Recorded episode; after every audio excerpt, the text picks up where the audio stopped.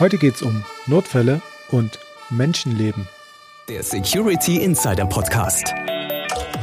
Der Podcast für Security-Profis mit Infos, News und Meinungen rund um IT-Sicherheit. Und hier sind Peter Schmitz und Dirks Rocke.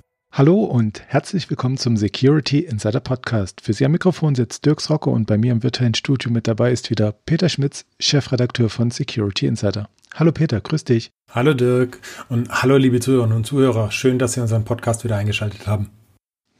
Genau, und ich würde jetzt gleich mal das Ruder an mich reißen und mit einem Thema starten, was diesen Monat auch durch die Mainstream-Medien gegangen ist, und zwar der Sicherheitsvorfall am Universitätsklinikum Düsseldorf. Also davon hat wahrscheinlich jeder gehört, der irgendwann mal ein Radio und Fernseher eingeschaltet hat diesen Monat. Und das Besondere oder Tragische daran ist diesmal, dass es Cybererpresser gab, aber die haben nicht nur die IT geschädigt, sondern womöglich auch ein Menschenleben auf dem Gewissen. Die Staatsanwaltschaft ermittelt. Und für alle, die es vielleicht doch noch nicht so ganz detailliert mitbekommen haben, skizziere ich jetzt nochmal, was da eigentlich vorgefallen ist. Also es gab am Universitätsklinikum in Düsseldorf einen Hackerangriff und ausgenutzt wurde da wohl eine Sicherheitslücke in einer Standardsoftware, heißt es. Und dem Vernehmen nach handelt es sich dabei auch um eine Lücke in Cisco-Systemen, über die das BSI schon Anfang des Jahres mal informiert hat. Was man weiß, ist, dass die Systeme angeblich gepatcht waren, aber dennoch die Hacker eingedrungen sind und Systeme verschlüsselt wurden.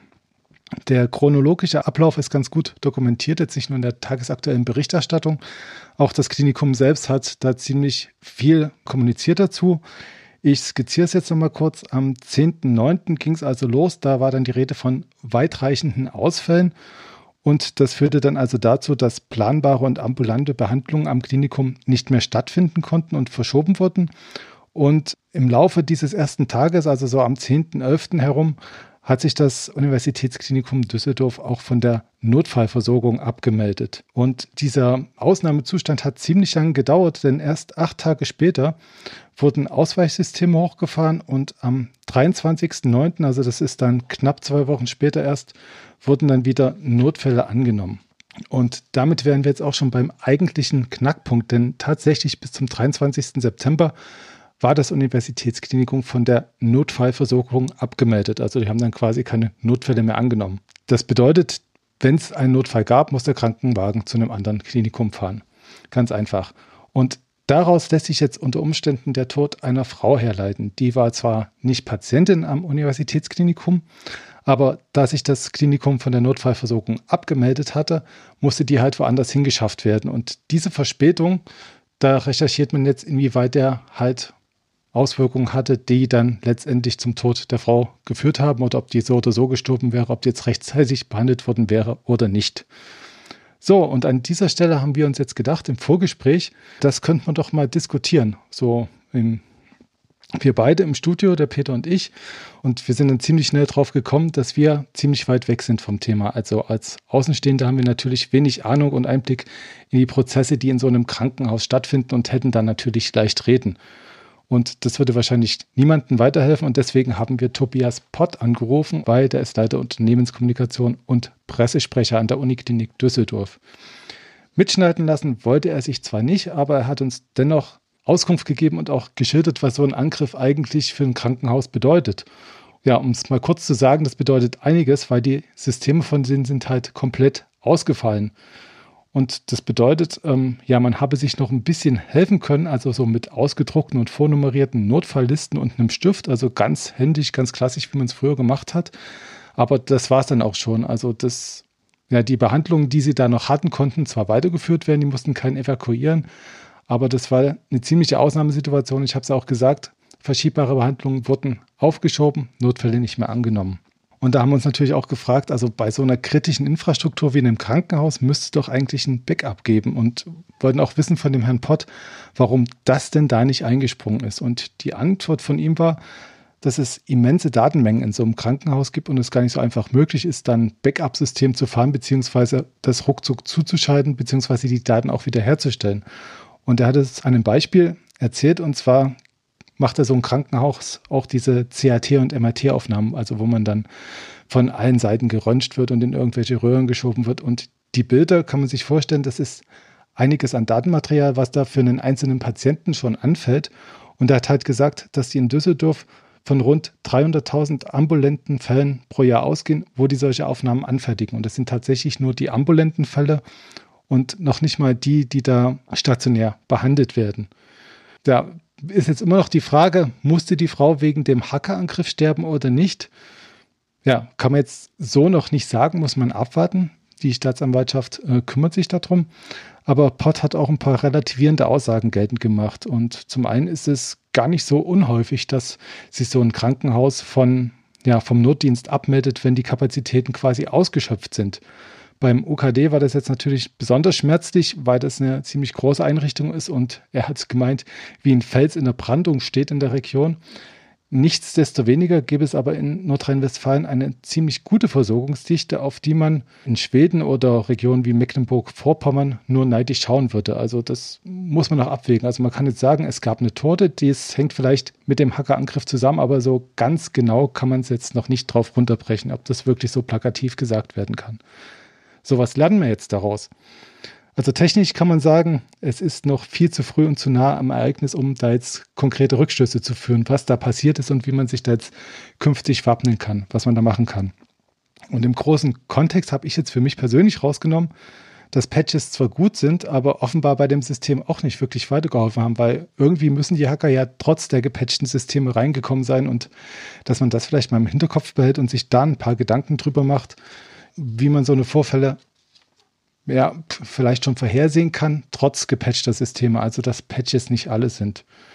Damit wären wir jetzt eigentlich auch schon durch mit diesem großen Thema, was uns quasi den ganzen Monat beschäftigt hat. Ich habe es ja gesagt, vom 10.9. ging es los bis zum 23.9., wo dann die Systeme weitgehend so weit wieder angefahren wurden, dass sie sich zum Notdienst zurückmelden konnten. Aber es gibt dann noch eine bemerkenswerte Randnotiz, nämlich folgende, dass die Hacker eigentlich gar nicht das Klinikum im Visier gehabt zu haben scheinen, weil die wollten eigentlich, wie berichtet wurde, die Düsseldorfer Heinrich-Heine-Uni treffen. Und so eine falsche Adressierung von Angriffen beziehungsweise ja, Schreiben, Erpresserschreiben ist gar nicht mal so selten. Also jetzt nicht nur auf Erpresserschreiben bezogen, sondern auch auf generell Schreiben.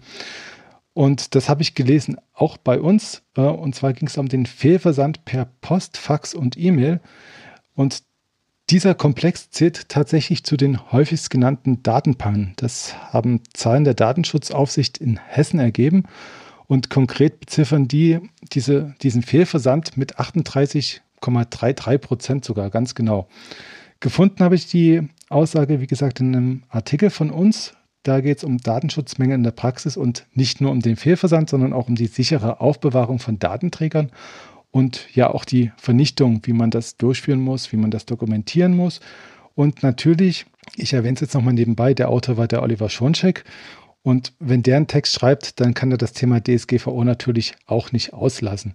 Aber diesmal in einem sehr realen Kontext hat er das geschildert und das ist ein Kontext, den man aus der IT vielleicht hin und wieder auch aus den Augen verliert. Also wenn man da seine ganzen virtuellen Systeme hat, die man hin und her schiebt und absichern will, dass man da auch noch den Blick auf die reale Welt hat. Also wie gesagt, der postalische Versand oder irgendwelche physischen Datenträger, dass man die halt im Auge behält. Aber nichtsdestotrotz ist natürlich das Verschicken von virtuellen E-Mails ähm, eine deutlich bequemere Sache als die postalischen Briefe, wie man sie so von früher her kennt.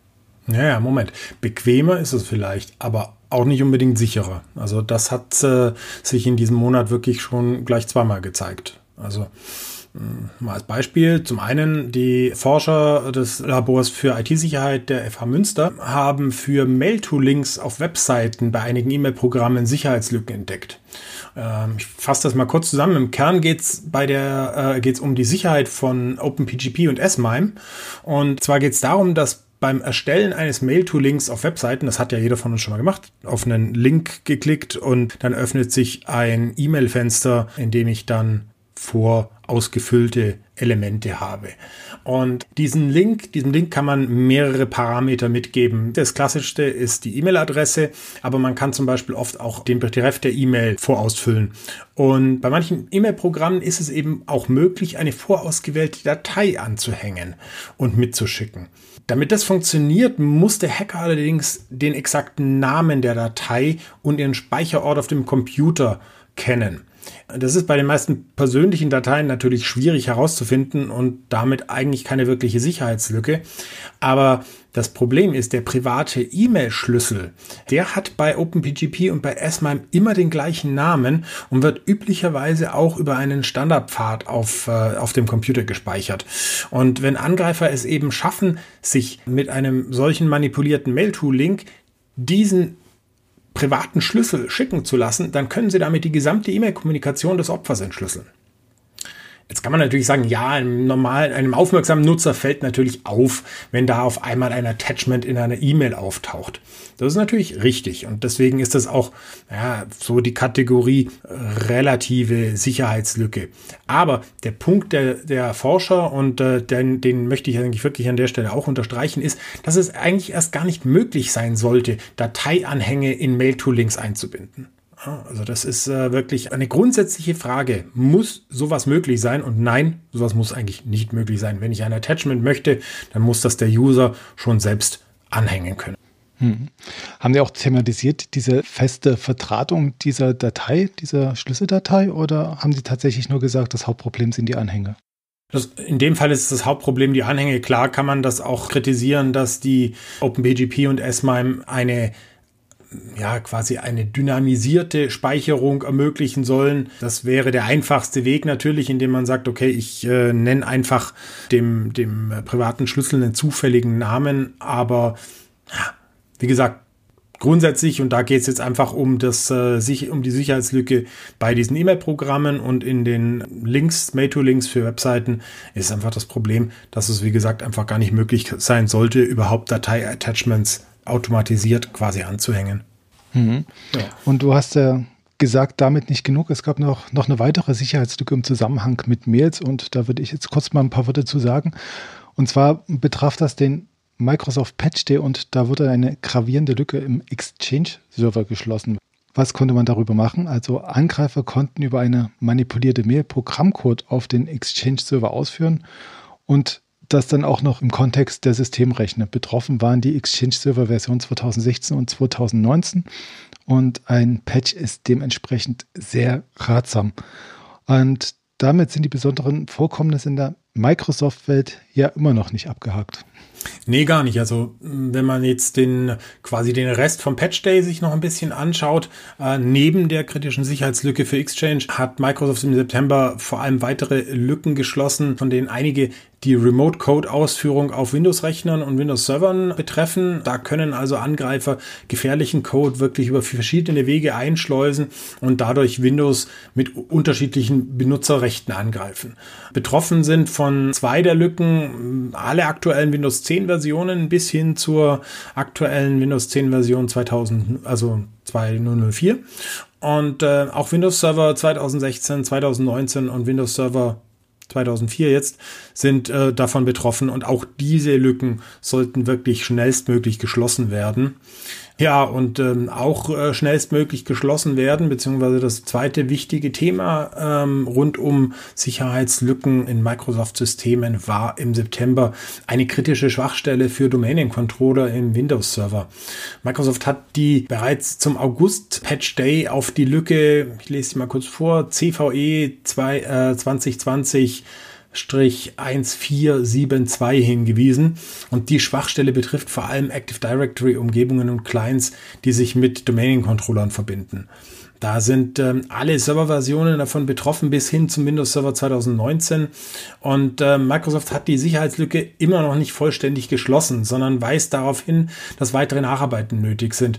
Und was genau zu tun ist, steht in einem Microsoft Support Artikel und den haben wir in unserem Artikel zu der Schwachstelle verlinkt. Da würde ich wirklich darauf hinweisen, den sich nochmal durchzulesen. Und Administratoren sollten da wirklich dringend aktiv werden, denn durch die Lücke können Angreifer administrative Rechte erhalten und zwar auf den Servern und auch auf den Domänen-Controllern. Und äh, dadurch können dann im Prinzip auch ganze Active Directory Umgebungen übernommen werden. Und das ist natürlich wirklich ein, ein absoluter Super-GAU. Und ähm, das sieht auch die amerikanische Sicherheitsbehörde äh, CISA so. Das ist die Sicherheitsbehörde des US-Heimatschutzministeriums. Und die empfiehlt sofort Maßnahmen zu ergreifen. US-Behörden müssen also seit dem 21.09. diesen Microsoft-Patch installieren und die notwendigen Sicherheitsmaßnahmen ergreifen.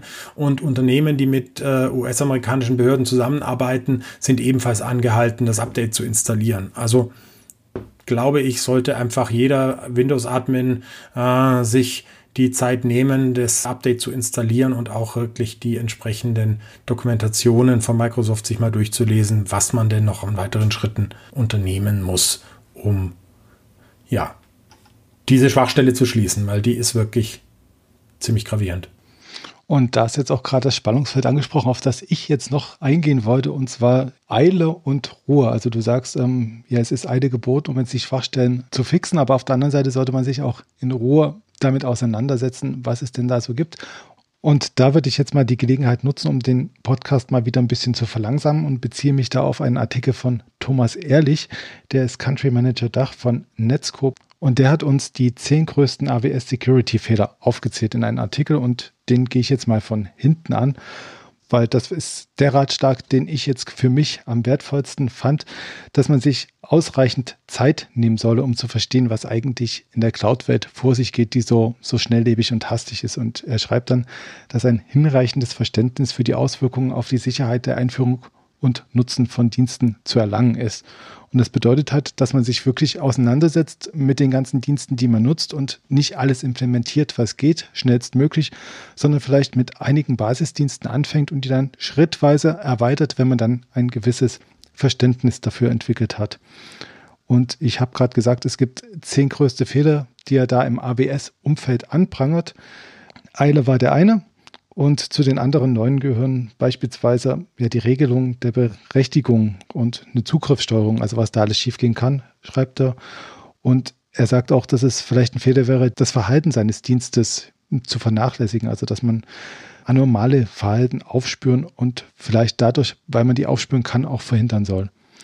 Das waren jetzt die zehn größten AWS-Security-Fehler. Wer mitgezählt hat, hat vielleicht nur drei gemerkt, aber die anderen sieben lesen Sie bei uns nach. Und bei uns lesen Sie auch mehr zu einem ganz besonderen Blickwinkel auf die Sicherheitsaspekte, die uns die MITRE Common Weakness Enumeration gibt. Und was hat es denn damit jetzt auf sich, Peter? Ja, ähm, hm. also kurz gesagt ist äh, CWE eine Liste von gängigen Typen von Software-Schwachstellen, die quasi als Grundlage dafür dient, äh, Schwachstellen zu identifizieren, zu erkennen und zu beheben. Die Software Community hat diese Initiative ins Leben gerufen. Die US-Regierung finanziert das ganze Projekt. Die Mitral Organization managt das. Und in der CWE-Liste sind also Exploits bzw. Bedrohungen mit einer hohen Auftretenswahrscheinlichkeit und mit weitreichenden Auswirkungen aufgelistet. Da gibt es zum Beispiel die CWE 275, die Berechtigungsprobleme in Anwendungen beschreibt oder die CWE 285, die unzulässige Autorisierung in Anwendungen beschreibt. Noch interessanter wird es, wenn man sich zum Beispiel die Top 10 der ausgenutzten Schwachstellen für 2019 und 2020 ansieht. Denn da fallen zum Beispiel sieben von zehn der Schwachstellen unter dieselbe CWE-Nummer. Nämlich die CWE 20, falsche Eingabeprüfung. Also man sieht schon, das sind sehr, sehr grobe und übergreifende Beschreibungen von möglichen Softwarefehlern. Und ähm, das ist ein wichtiger Hinweis für Entwickler, diese Schwachstellen im Auge zu behalten, weil je nachdem, wie weit oben die in einer solchen äh, Liste stehen, sie einfach eine sehr häufige Wahrscheinlichkeit haben, für Exploits ausgenutzt zu werden. Und da gibt es eben zum Beispiel die CWE Top 25 Most Dangerous Software Errors, also die 25 gefährlichsten Softwarefehler. Und die ist 2019 mit einer veränderten Methodik überarbeitet worden. Und das war so ein bisschen der Hintergrund des Artikels, den unser Autor, der Oleg Kolesnikov von Securonics geschrieben hat. Der hat eigentlich zwei Artikel zu dem Thema geschrieben. Im einen hat er eben das so grob beschrieben, was ich jetzt gerade gesagt habe, also diese, wie diese CWE wirklich funktioniert. Und im zweiten Artikel hat er einen für ihn weiteren interessanten Aspekt von dieser Neuauflage der CWE-Liste verwiesen. Der meint, dass die neuen CWE Top 25 längerfristig sogar die Sicht der Branche auf CVEs, das ist ja die andere wichtige Nummerierung von MITRE, von Schwachstellen beeinflussen könnte. Also um es da vielleicht nochmal zu sagen, CWE sind ähm, so, so grobe Software-Schwachstellen. CVEs sind einzelne spezifische Sicherheitslücken in einem Programm. Also die äh, CWE 285 kann in Dutzenden Programmen auftreten. Die CVE 124, also 2020 124, die ist nur für ein spezifisches Programm im Normalfall vorhanden. Und während die CVEs, die beschreiben also wirklich Software-Schwachstellen eher als einzelne Events. Und die CWE, die kann eben diese Schwachstellen in einem Praxiskontext erklären, kann Zusammenhänge zwischen sogar mehreren CVEs aufzeigen und dadurch äh, Sicherheitsexperten auch wirklich verständlicher machen, wie zum Beispiel Exploit Chains funktionieren, weil die eben alle auf potenziell eine CWE Schwachstelle aufsetzen, aber mehrere Sicherheitslücken hintereinander kaskadieren, um überhaupt äh, dann quasi einen Zugriff zu einem System zu ermöglichen oder ähnliches. Also das ist so jetzt mal ganz grob, glaube ich, das äh, beschrieben, was in dem Kontext in diesen zwei Artikeln erklärt wurde. Kann ich wirklich nur jedem empfehlen, sich da mal reinzulesen, denn CVEs kennt man und äh, aber dieses CWE-Thema, das ist etwas, das sollte man sich wirklich auch mal zu Gemüte führen und äh, da mal ein bisschen Gefühl dafür kriegen. Um es jetzt nochmal für mich zusammenzufassen, also diese CWEs sind quasi diese groben, abstrakten Konzepte, die man dann mit einzelnen CVEs umsetzen könnte. Genau, also aus Angreifersicht gesehen, ja. Okay, und neben dieser pragmatischen Einordnung von Schwachstellen gibt es von Malte aber auch noch was anderes. Also die beschäftigen sich ziemlich mit den ganzen Angriffstechniken und versuchen das in den Kontext zu setzen. Und zwar haben die auch das Attack Framework rausgebracht und das ist eine Wissensbasis für Taktiken und Techniken, die Angreifer nutzen. Und wer es gerne ein bisschen plastischer hat, den kann ich ein Video auf YouTube empfehlen, ähm, wo dann so mit kleinen Ritterbogen und Rittern und Angreifern dargestellt wird, wie die Angreifer kommen und wie man sich gegen die verteidigen kann. Und das ist erstmal lustiger als Einstieg, klar. Aber ja, die größere Thematik behandeln wir dann natürlich bei uns im Artikel. Also es wäre dann schön, wenn Sie wieder zurückkommen und sich dann natürlich im Detail anschauen, weil mit so kleinen Rittern im Trickfilm können Sie natürlich im richtigen Leben nichts anfangen. Ja, und äh, nach diesen ganzen Angreifern und den ganzen bösen Jungs haben wir uns jetzt quasi der dunklen Seite der IT weit genug genähert, um auch über das Thema Greyhat Tools zu sprechen. Ja, vielleicht erstmal kurz gesagt, was sind denn eigentlich Greyhat Tools? Uh, Greyhat Tools sind äh, Software-Kits, die oft von Penetration-Testern oder Red Teams genutzt werden, um Angriffe mit gutartigen Payloads zu erzeugen und so die Sicherheit von Computern und Netzwerken zu testen. Die meisten dieser Kits sind frei erhältlich und werden auf Repositories wie GitHub und SourceForge äh, veröffentlicht. Und ein Problem ist allerdings, dass diese Kits eben auch von Cyberkriminellen eingesetzt werden. Also das sind quasi die Black Hats, die Pentester und Red Teams sind quasi die White Hats. Und ja, deswegen heißen diese Tools eben Grey Hat, weil sie schwarz und weiß äh, zu Diensten sein können. Und die Cyberkriminellen nutzen die Tools eben, um Schadsoftware zu entwickeln oder eben auch äh, zu aktivieren. Und die Mehrheit der Greyhead Tools verwendet tatsächlich einige wenige Kernwerkzeuge, um quasi den initialen Shellcode, die Payloads oder die Komponente zu generieren, die dann von einem sekundären Werkzeug weiterverwendet wird. Und unser Autor Michael Veit von Sophos hat erstmal die drei am häufigsten eingesetzten Core Tools vorgestellt, die ähm, da so zum Einsatz kommen. Auf Platz 1 sind Komponenten, die quasi als Teil des Metasploit Frameworks entstanden sind. Das kennt, glaube ich, auch jeder Security-Experte. Auf Platz 2 kommt dann ein Tool, das nennt sich äh, PowerShell Empire, das quasi als Quelle vieler bösartiger PowerShell-Skript-Techniken bekannt ist und die äh, dann quasi in anderen Greyhat-Tools verwendet werden.